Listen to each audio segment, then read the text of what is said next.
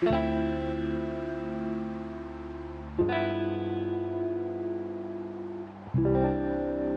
迎收听《世界尽头深夜酒馆》，我是立维。那这一集呢，只有我。其实我本来想要上这礼拜就上下一集的来宾访谈，但是觉得刚好第二季到现在也上了四集，有一些体悟，有一些变化，有一些感想，刚好作为我们节目之前都会发现的新想法来告诉大家。那这集我要聊的就是。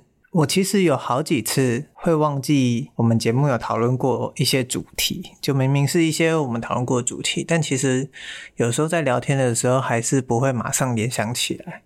最近就很好奇为什么？为什么？就是输出不是代表我已经整理消化过这些东西了吗？我不是写了大纲，我不是甚至跟别人聊，甚至跟朋友聊，跟如如聊，或者是跟那些我所敬仰的同学们聊，那为什么我还会把它忘记呢？我不知道各位在现实生活中有没有遇过这样的情境，但我自己最近有这个想法。对我来说，我就会去思考这个问题。那这个问题，我想着想着，就延伸到说，第二季到现在，虽然只录只上了，算上了四集，但我其实心理体感上会觉得，好像跟第一季的时时间过的体感有一点点不一样。对我来说，第二季的这四集有一种啊，好像过了两个月的感觉。当然，有一部分可能是我最近的生活形态有一点变化，但这个延伸过来的，就会让我一并思考的是，我两季一样都是在输出啊，可是为什么这一季的输出跟上一季的输出对我来说的体感会差那么多呢？当然没有好跟坏，只是我开始去思考。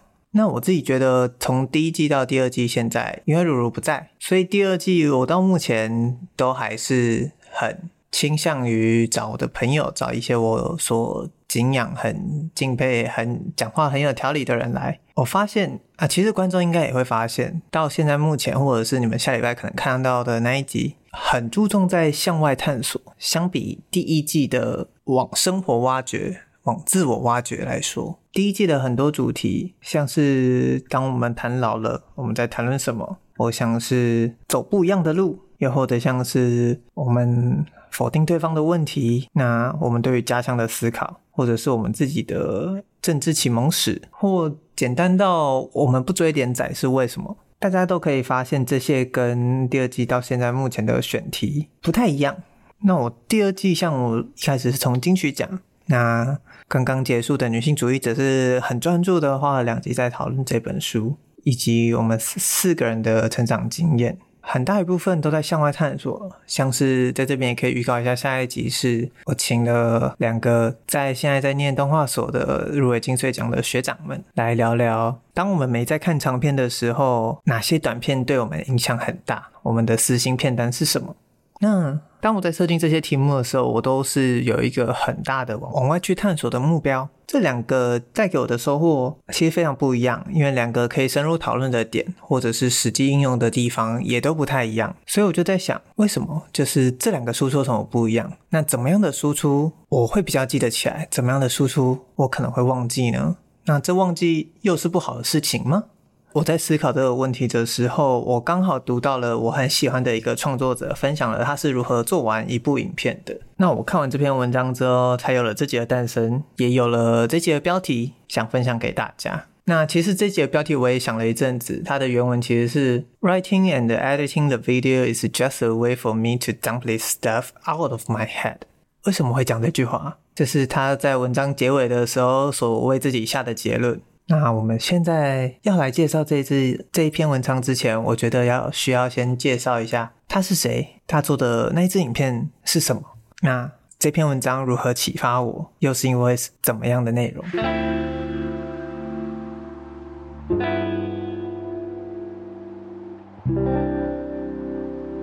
所以我在这边先跟大家介绍一下，我讲的这位创作者呢是 Mark Brown，他是。一个在 YT 有一百四十五万订阅的创作者，他很有名的一个影片系列是 Game Maker's Toolkit，游戏设计师的工具箱。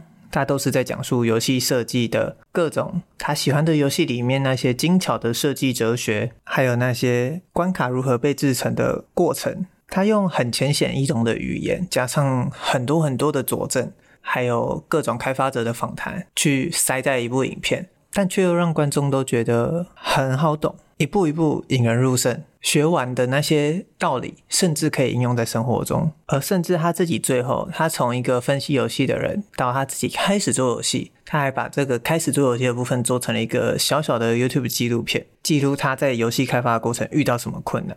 我自己觉得他很厉害，是因为他的影片条理清晰，而且不生涩，不会塞一堆大量的理论去吓唬你。他讲的都是玩游戏，为什么你会觉得好玩？为什么会觉得有趣？为什么你会这么这么的喜喜欢这款游戏？他是我很敬仰的，因为他回答了好多个我以前没想过的为什么。那这次要讲的这支影片呢，是他在介绍 Valve，他的标题，这一支影片的标题叫 Valve's Secret Weapon，直翻呢就是 Valve 这家公司的秘密武器。那 Valve 又是什么公司呢？Valve 是很有名的游戏公司，那它开发出了 Half-Life、战地时空、Portal、传送门或 Left 4 Dead。二零四力这些现在电玩史上都鼎鼎有名的大作，那它还有一个最有趣的小译文是创始人 Gab Newell 不会数三，因为这些游戏都有第一代跟第二代，却没有第三代，所以这后来也变成在游戏玩家之间很热门的一个梗。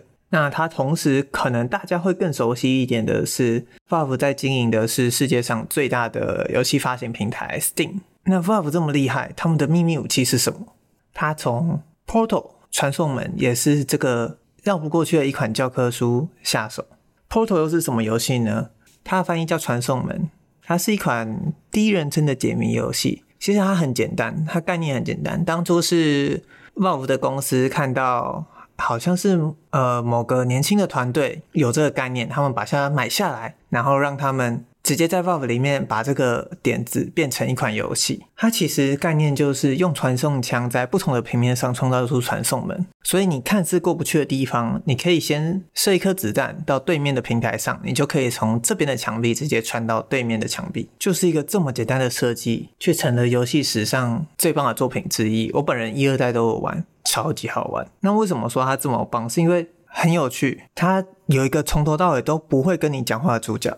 所以跟他对话的都是机器人，因为他故事设定在未来的年代，那从一个奇怪的地方醒来，所以跟他讲话的都是机器人。而这个机器人呢，就包含了游戏史上最著名的反派之一，叫 GLaDOS。一个有着机器语音、声音没什么情感起伏的机器人，但它却成为了整个游戏史上最经典的存在之一。而除此之外，这款游戏的难度曲线跟关卡设计真的都是教科书等级，你不太容易会突然觉得靠，怎么这么难？怎么突然我就不会了？不会，你都有办法在一次又一次的推进中，一次又一次的关卡中，学着运用到你前面拿到的新能力，然后一步一步在关卡逻辑中，在它的诱导提示跟关卡设计的线索环境中，你会找到怎么去解开这个谜题，怎么去解开这个关卡。就是这样一个有着很奇怪的几个元素，但他们又塞入了满满的彩蛋，甚至在一二代中还把细节的世界观扩大。原本一代只是一个小小的实验室，二代变成了一个大公司的黑科技发展阴谋，而且只是用环境叙事而已。它透过这么简洁有力的设计，去让你在。只是用传送枪射来射去，就可以一边去理解到整个游戏的背景、故事以及这些角色的魅力。它展现出一个东西，就是核心玩法至上，就是整个游戏都围绕着那个玩法转。所有你会遇到的东西，所有你能够想象的东西，基本上都围绕着这个方法转。应用这个哲学，其实历史上还有一款很有名的游戏，就叫马里奥。马里奥的核心玩法是什么？跳跃。这也是 Mark Brown 讲的，就是你会看到在马里奥的二 D 平台作品里面，都是围绕着跳跃这个技巧在设计。因为跳跃是它唯一打击敌人的方式。到了三 D 才开始有了变化。但你也可以看到，在二 D 跟三 D 的尝试中，任天堂如何把跳跃一步又一步的，就是一个这么简单的攻击阶段的设计，变成了我们现在看到的多彩。多样的马里奥世界，那你们现在可能大概了解了一些背景，我现在就来讲这部影片为什么这么好看，而它的幕后文章为什么我自己觉得其实比他影院本人更值得发掘。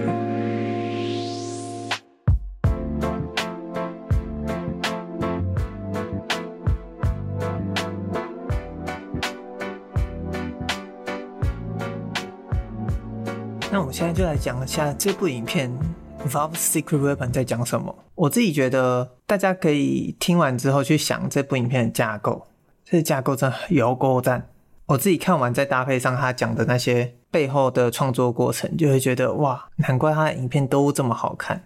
那《Valve Secret Weapon》Valve 的秘密武器，它的一开头呢，他就说在 Portal 的游戏开发了一年以后，玩家的测试意见都很赞。他们都给了很好的回馈，比方说，哇，这个教学太棒了，我们等不及要玩真的游戏了。但开发人收到这些评价之后，问题就来了，他们已经在玩的就是正式的游戏了。好，为什么？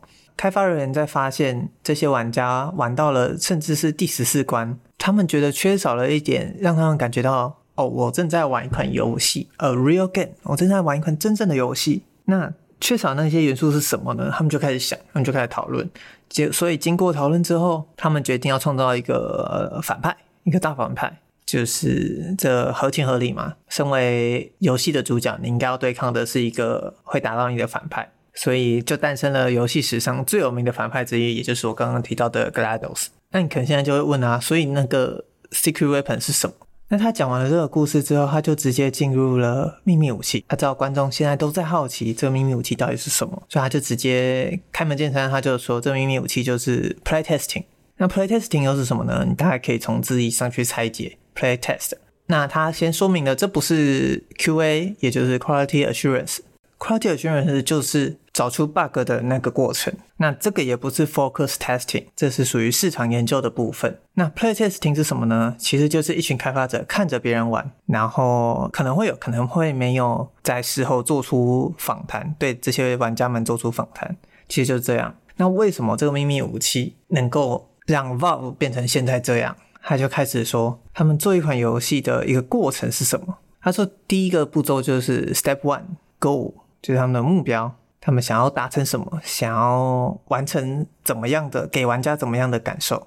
那第二步是什么？第二步就是设计 （design）。那设计完了要干嘛呢？第三步就是 playtest。playtest 就是刚刚讲的测试。那他们把这两个步骤呢，他们的员工就说，设计是一个假设，测试是一个实验。那就在这彼此之间产生出他们的游戏。那第四步呢，其实就是 iterate。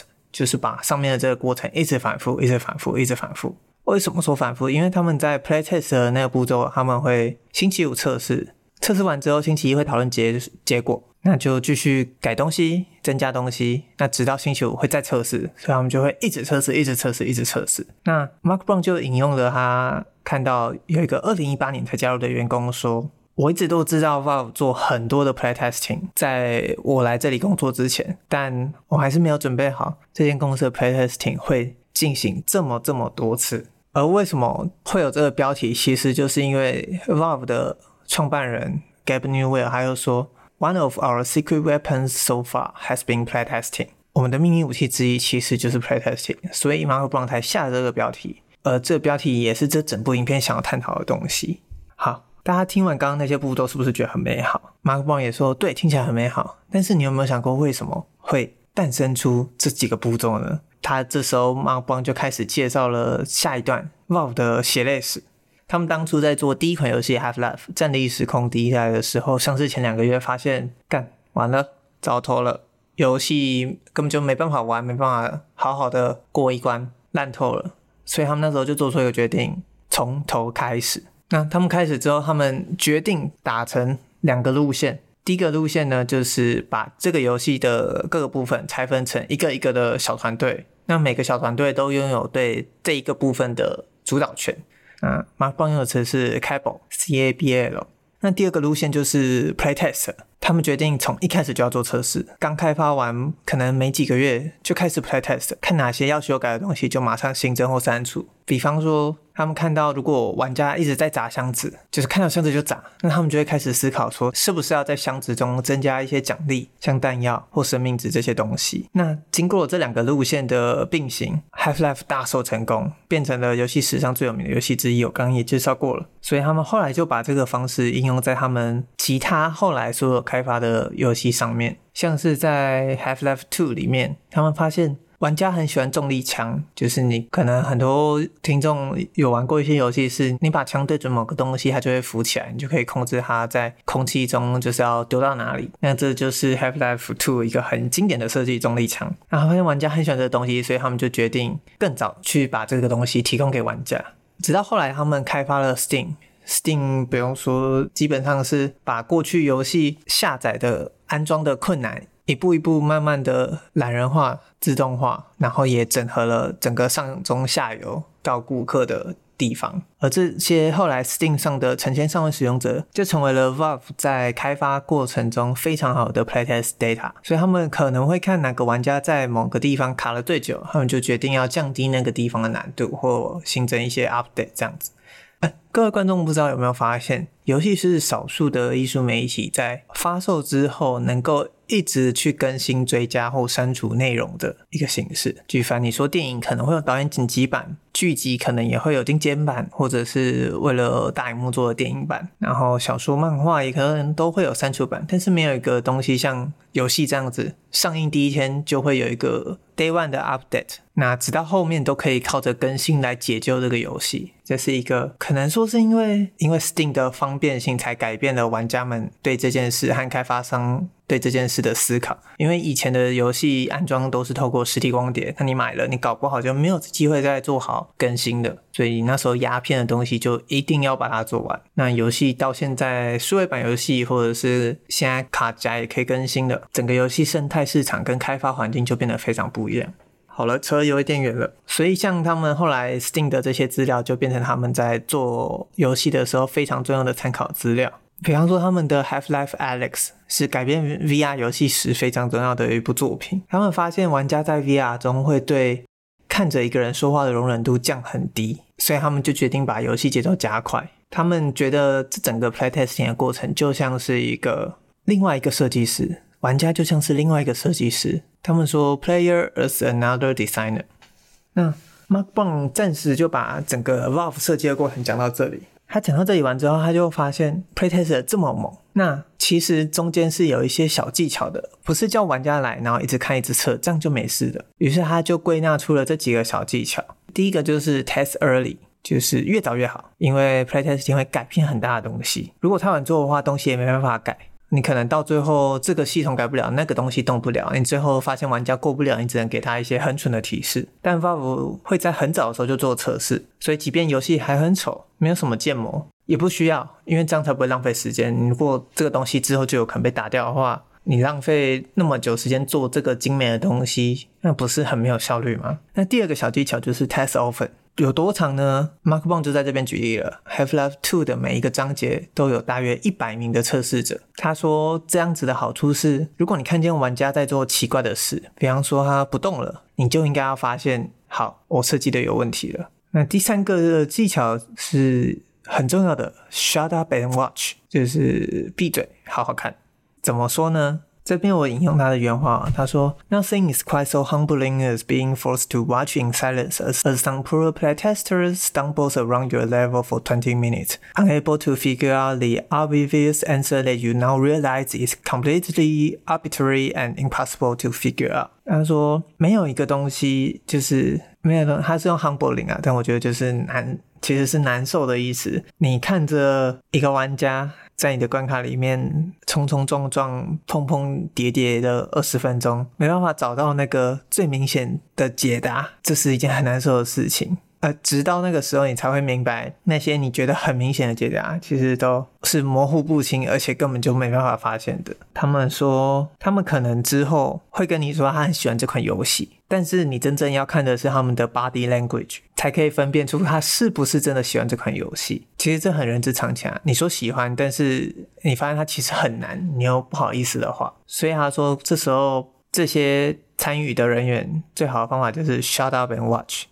那要由谁来看呢？他就说，开发设计者要亲自来做这个 playtest 的的环环节，designers run playtest。为什么？他发现 Valve 不会把测试工作外包，而是由真正设计这个关卡的设计师去去找玩家来测试这个关卡，因为在观察过程中，玩家很可能会给设计师一个新的思考方向。比方说，在刚刚提到的 Half-Life Alex 中，他们发现，因为它是一个 VR 游戏，他们就意识到说，玩家会捂住自己的嘴巴，来让主角不要咳嗽。或者是不要惊动到某一关的 BOSS，后来他们就把这个变成了其中的游戏机制。而如果你把它外包出去的话，可能那些人没没有注意到，那你就错失了一个对游戏细节捕捉到一个非常好的改变。那再来，他再举例了一个技巧是 Get the right people，这个也很重要，其实就是知道你的 TA 在哪。Valve 找了同业到小孩到职业玩家都会找他们来测试，但是这些人给的意见。有些其实不用听，怎么说呢？像他举一个例子是，Portal 的 BOSS 战中，传送门的 BOSS 战，比较职业的 FPS 玩家就会想要更多动作场面、更多挑战、更多需要技术的解谜。但这个建议有没有用？很小。他们后来发现，大部分的玩测试玩家其实都已经习惯了这整个关卡前面那种慢节奏，而且很直观的传送门所。提供给他们的架构，而如果那时候改的话，他们就会感到困惑，又感到不满足，或甚至感到失落。那这些玩家意见怎么办呢？所以他们做的方法是，他们透过其他的新增的下载的挑战地图来满足这些有更进一步需求的人。所以就是告诉你，你的 TA 很重要，知道你的 TA 在哪，他们的建议才会有效。那还有一个点是，他说 playtesting 永远要挑战你的假设。因为比方说他们在设计 Portal 的时候，BOSS 战他们一开始就觉得说啊，那应该打大魔王了嘛，所以应该要放上最复杂的谜题。但是呢，他们后来发现，玩家在玩 Portal 前面一个逃脱的关卡中，整个视觉效果、时间压力关卡的设计，都让他们觉得很刺激。但是他们那一关解的谜题，却算是整个游戏中最简单的一个。所以他们这时候就发现他们。的方法错了，放最难的谜题有没有效？可能有效，但是 BOSS 一定要很难这件事，真的每一款游戏都要做到吗？他们就发现这似乎不一定。他说，他们直到最后一刻才发现，结尾处需要一个很复杂的谜题这件事，并不一定成立。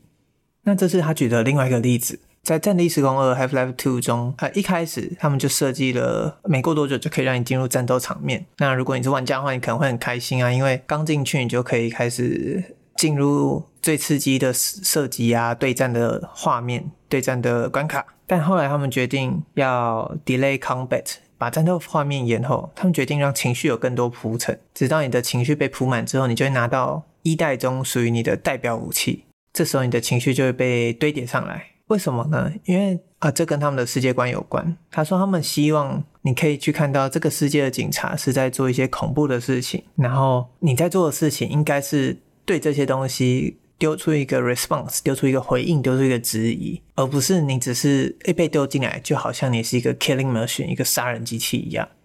好，最后他就总结啦。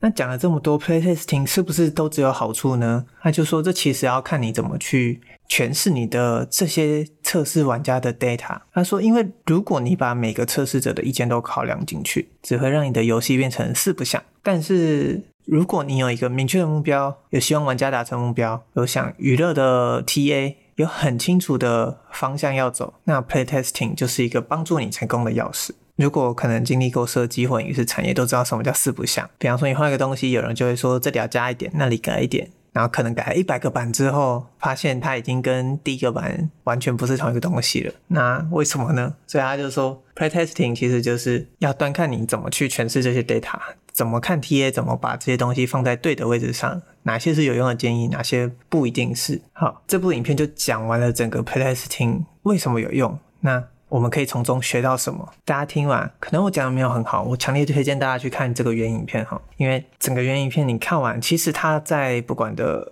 你要做设计也好，或者是你要实行的目标计划也好，一直 playtest，一直去付诸应用、付诸测试、修改，这其实都是在生活中很有用的帮助。那他在整个影片的最后，他就提了另外一个有趣的小故事，叫 F-Stop，就是在 Portal 结束之后，他们想开发一款用相机来操作。物体大小的游戏，然后放在同一个世界观下，但经过一年的开发之后，他们就发现啊，他们要舍弃这个专案了。没有 Portal 的 Portal，是不会成功的。那为什么要提这个小故事呢？等一下你就会看到他为什么会特别的把这个故事放在结尾了。好，我现在讲完整影片。当然，我觉得我可能讲的还没有他整部影片好和精简啊，而且它里面还有举了许多例子跟游戏画面，可以让你更好去理解。但最让我感兴趣的是，后来因为我订阅这个作者的 Patreon，其实是一个付费赞助计划。那每个月一美金的时候，就会收到他这个作者开给你的每月阅读清单和他额外的文章。那有一天，我就发现他寄来了一封信，叫 Researching and Writing Valve's Secret Weapon，就是怎么做这支影片的研究，其实就是这支影片的诞生是怎么来的啦。看完就会觉得这是真正的宝藏，但因为它是付费的，所以我想说，刚好有这个机会。我看完这篇文章之后，我好像对这些输出的想法有一个有一个小小的概念了。那这篇文章在讲什么呢？好，现在跟大家娓娓道来。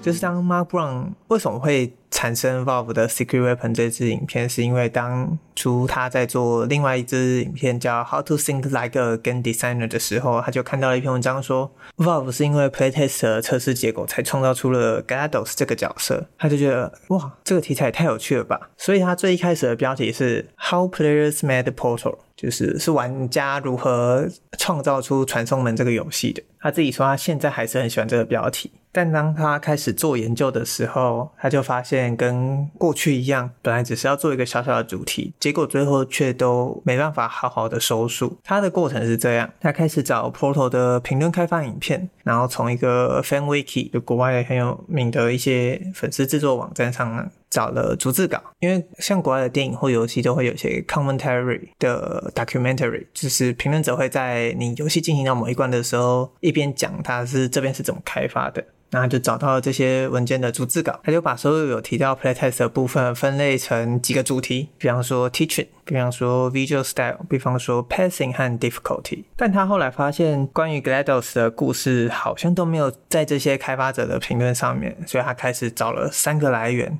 那前两个大家都很知道，就是 Google、YouTube，第三个叫 GDC Valve。那 GDC 是游戏开发者大会，所以是基本上你如果要找游戏开发的资料，往这边找就对了。所以他后来就在这些地方找到几个重要的演讲和两个主讲 Portal 跟一个讲 v o v e 的 speech，他就开始做研究了。那我那时候看到这篇文章就觉得，干，好兴奋哦！就是我可以知道我惊讶创作家是怎么把这些东西连接起来的。他文章下面就继续写说，他对每篇找到文章，他都会开一个独立的页面做笔记，然后比方说会记录下标题、那文章连接跟一些想法或摘要，然后会把一些关键句子就 key quote 把它摘录下来。那如果是演讲的话，他就会先用现在很多软体都可以做到的产生逐字稿，那一边看呢一边用，他自己是用 Premiere 了，他就会一边看一边用逐字稿做摘录，之后再截图做笔记。在这些演讲中，他就发现。有一篇二零零六年的 Valve 员工在 GDC 的演讲，里面有超级多有趣的资讯，是整个影片丰富的原因，也是让 Mark Brown 自己觉得他不能再只专注在 Portal，他需要把整个主题设定为 Valve 的 Playtesting 哲学，所以他就把架构扩大了，主聚焦还是在 Portal，但是他同时也提及其他像是 Half-Life 跟二零四 D Left 4 Dead 的故事。好，那他开始要写大纲了。他开始一开始就写了一个非常草率的大纲，但他发现他开始写的时候，他就会，即便只是列出几个要点 （bullet point），他都会发现更多更好奇的问题和更多更想要研究的领域，所以他就一直列出来，一直列出来。他最后就发现，到了这一步的时候，他有几个重点问题需要被解答。第一个就是 Valve 的测试方式跟其他开发者有不一样吗？那第二个就是这个不一样是怎么来的？他们怎么发现这些这么厉害的绝招的？他就说，他为了回答第一题，他就开始找寻 Valve 说 playtesting 很重要的原因的段落。那他也开始去比对其他公司的方式，他就开始发现，哎，Valve 的确好像跟别人不太一样。啊，刚刚我们有讲到有一句 Valve 的员工说的话，就是我还没有为这间公司会进行这么大量测试还准备好。这句话，他觉得很适合拿来给观众感同身受那个震撼度。然后他就发现创办人 Gab 的另外一句 “One of our secret weapons so far has been playtesting” 很适合拿来当标题这样子。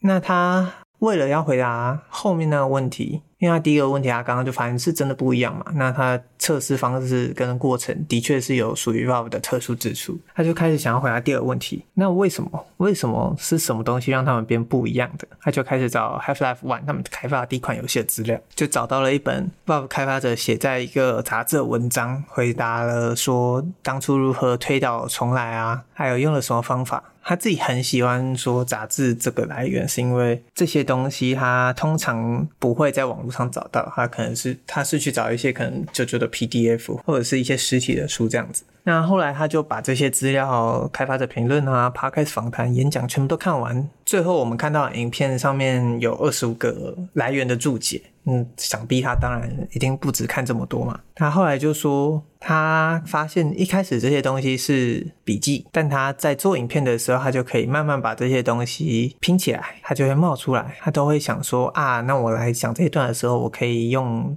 这个故事，那我可以把笔记上的资料放进去。那要放在哪里呢？他就说他会列出一个大纲，用几个子弹笔记的要点，把整个架构列出来。像是我刚刚那个影片的话，最一开始的大纲就是 GLaDOS 是 playtesting 的产物。那 Valve 在开发传送门的时候用了大量的 playtesting。然后第三个点是，年轻开发者们初来到 Valve 的时候，就会发现这整个 playtesting 的过程。那为什么会产生这个 playtesting？是因为 Valve 在开发 Half-Life One 的时候进行的非常糟糕的毁灭性的过程。直到那个点之后，他们就开始用了 playtesting，直到最新的开发游戏 Half-Life Alex。那再来一个架构，就是列出几个他们 playtesting 的技巧。那最后就是结论，这就是他的骨干，其实就是已经是我们刚刚讲的影片的整个雏形了。但他说这些一个清楚的骨干，就会让他知道影片的节奏跟架构要怎么调整，不会再只是这些笔记的片段跟零碎的故事。然后他实际写影片稿的时候，就会把那些笔记拿来把这些骨干上的肉给填满。他说他自己也喜欢预设各种想法，看影片的想法或问题，像是如果这部影片的话，他就会想说 playtesting 跟 QA 跟 focus testing 有什么差别？那如果用的不好，是不是可能会有负面的影响？好，那他把这些东西都写完了之后，他就会开始进行影片的录音、动画跟片段剪辑和加上音乐。但他自己说，有时候就算稿都录完，还是会有一些东西想要加加改改的。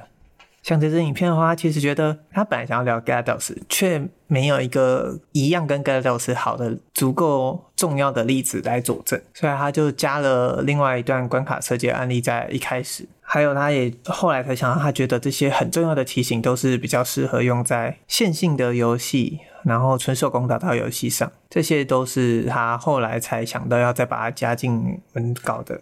那最后他就说他在搜寻资料的时候，发现一个 F-Stop 的故事，就是我们刚刚说最后那个没有真的被生产出来的游戏。他一开始发现之后就觉得好，那我想要把这个故事做成 bonus，放在我的付费订阅平台上面。但后来改变了这个主意，因为他发现哇。这个资料真的有点太少了，根本就没有画面。现在有的都是网友后来自己找到原始码之后把它拼凑出来的。然后还有一个原因，也就是他说他那时候做这支影片已经一个月了，一整个月了，他想要开始放下，想要开始弄下一支了，所以他就决定把这个故事放在影片的结尾，就是赞助者的 roka 旁边。那他自己发现这个举动非常成功的把观众留下来。观众不会看到 roka 就点开，而是会看完整个影片。那它也会让影片的续留率上升，演算法也会觉得这支影片，诶，大家好像比较会看完，然后就开始推。他说他决定之后可能会多做一些这种事，因为真的有很多小故事可以讲，但可能放不进一整个完整的影片。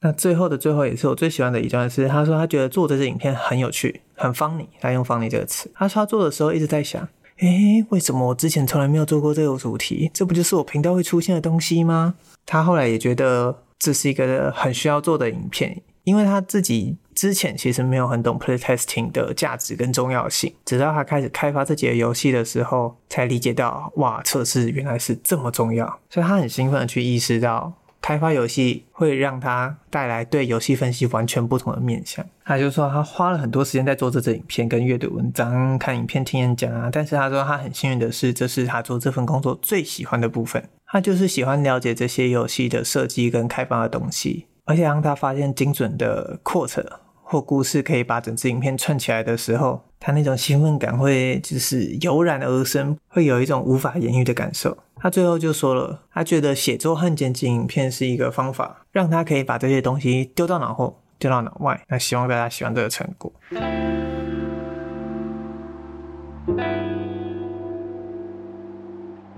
好，这这篇文章当初看到最后的时候，就觉得哇，好感动。就是他在做一件他真的喜欢的事情，而且也影响了看这篇文章的可能像我一样其他的观众们。你就觉得哇，自己付的钱竟然有这么多，这个东西每个月只要一块钱，太幸福了吧？好，那我讲完了影片跟讲完了文章，为什么会喜欢，或者是今天这一集为什么要花这么大时间在聊？是因为我觉得那篇文章很。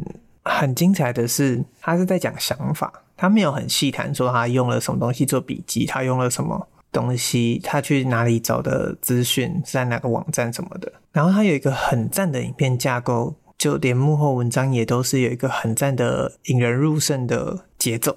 像大家可以去看完那个影片分析，你就会理解到，哇，一步一步，比方说从一个很赞的标题，再到一个引人入胜的小故事，那。做一个秘密武器的成功秘诀是什么？这套流程是什么？有什么步骤？有什么故事？有什么技巧需要注意？那最后的案例分享跟收束，它都做得很棒，而且节奏也控制得很好。你就会觉得哇，这篇影片是艺术品，这是真的很有用的影片呢。那我看完之后，刚好接到我这一集开头在想的那些问题。就是输出不是代表已经整理消化过这些东西了吗？为什么我还是会忘记了？这篇文章刚刚有提到的是，他说他已经在这支影片上花了一个月，他想要放下这支影片，他想要重新再出发了。我就觉得这个观念很打动我，也是一个我似乎可以去解释的理由。在第二季跟朋友录音的这个过程中，我觉得在这些就我很崇拜的朋友们身上看到很多思考的轨迹，就跟我看 Mar Brown 一样。像是比方说金曲特辑的意涵，他说他喜欢听歌背后的故事，会把它做一个连结。这是我那时候听歌的时候没有选择的方法。那像是女性主义特辑的克劳高雅，就他的笔记上是把每个有感的地方都 quote 起来，再写下自己的疑惑、自己的思考、自己的跟生命经验，或者是跟自己看过作品的连结。那又或者像是我们第一集的来宾玉佳，或下一集的短片特辑的来宾。他们脑海中有很大量的片单知识库，所以他们在讲一部短片的时候，就可以马上去连接到另外一部短片相似处比较，那再去跟你分析说，诶，这支影片为什么这么好？它会打动你，是不是因为你其实也很喜欢这种影片的路数这样子？我每次听他们讲，我都觉得哇塞，刚好真的是甘拜下风，超级佩服。所以当我在思考这些他们的做笔记或者是思考的方法的时候，回到输出，大家如果有听第一季的观众，可能会有印象说，如如有分享过自由书写的方法。我自己也是会这样，会把一些脑袋中，尤其是心情不好的时候，会把思绪打下来。我那时候都以为这些方式，不管是把自己的思想，或者把自己的脑海中的想法打下来，这些是找个地方存放。但我自己后来看完 Mark Brown 的这篇文章之后，我觉得更精准的形容就是把它倒掉。怎么说呢？我觉得它就是一个 OK。我想够了，反正就是一个把东西倒出去。但你说这样倒出去不就会忘掉吗？我后来就想起来有一次玉佳，就是第一届来宾玉佳在五分推奥特外尔斯的时候，因为我那一次没有问他要推什么，所以我听到他推这样的游戏是非常的惊喜。那那时候就记得我很想要去言喻我当时对这款游戏的想法。后来就想起来，我曾经有做过这款游戏的笔记。我那时候或者说我到。我把倒掉这件事跟我那时候的经验，我回想起来，我才觉得有些印象、有些东西，你可能做完了，你可能也不记得它的细节，你可能只会留下一个模糊的，但是深刻记一辈子的印象。就跟你有时候会想起一些事件不起眼的某些细节，有些作品都没人喜欢的那些对白，或者是某个演员的某个回眸。即便你都忘记他整部作品的故事，他整部作品的演员是谁，他整部作品的要说的内容是什么，你有时候还是会记得这种小小的感受跟特别有印象的地方。之所以我自己会觉得用“倒掉”这个词来形容会比较精准，就是因为我自己后来就想说，哇，该留下的就会留下，因为那些印象最深的地方，你就会知道他在你的生命中留下一个轨迹吧。做一个主题，我有时候后来在想，是不是也就是这样？虽然我输出了，虽然我把它放在这里了，虽然好像是一个大家都在说输入、吸收、输出，这是一个完整的内化你个人知识资料库的过程，但有时候也想说，好像不一定都是长这样，好像留下一个记录就是留下一个记录而已。那你可以好好的跟这些你曾经有过的想法，你曾经有过的主题去说，OK，先到这边。这不一定是一件坏事，你也还是可以再回来，你还是可以某一天再去看它。虽然你可能会忘记，我就觉得，就是第一季跟第二季的这些输出，不管是内在的探索，还是外在的发现跟挖掘，总归到底都好像是作为一种记录，好好的留在这边。那当然不是永远嘛，因为有一天硬碟会消失，人会离开，记忆会淡去。不过，以目前科技和人类寿命来说，应该可能还是可以存放很久很久。我觉得其实就是这样子。所以，如果要回答说为什么这些东西我都曾经聊过，都还是会忘记，我觉得就是说，这才是生活，这才代表你有在往前看，这才代表你带着这些东西往前进的。纵使你可能某时候想不起它，但有一天你需要它的时候，你搞不好会在微微的时刻里想起曾经的。做下来的东西，觉得这节收尾收在一个 突然有点鸡汤的收尾啊，但是也无妨。我觉得缓一下节奏，跟平常的来宾访谈或者是外在挖掘不太一样，也没关系，也蛮有趣的。好好的输入，好好的吸收，好好的输出，然后往前走，这是我自己的回答。那我很推荐 Mark Brown，也很推荐他的影片和文章。我先用一下 Mark Brown 的结尾。希望大家会喜欢这一集的内容。这里是世界尽头深夜酒馆，我是立维。那我们下一集是，当我们没在看长片的时候，这些短片是如此的影响着我们呢？我们有三个人的私信片单要推荐给你。我们下礼拜见，拜拜。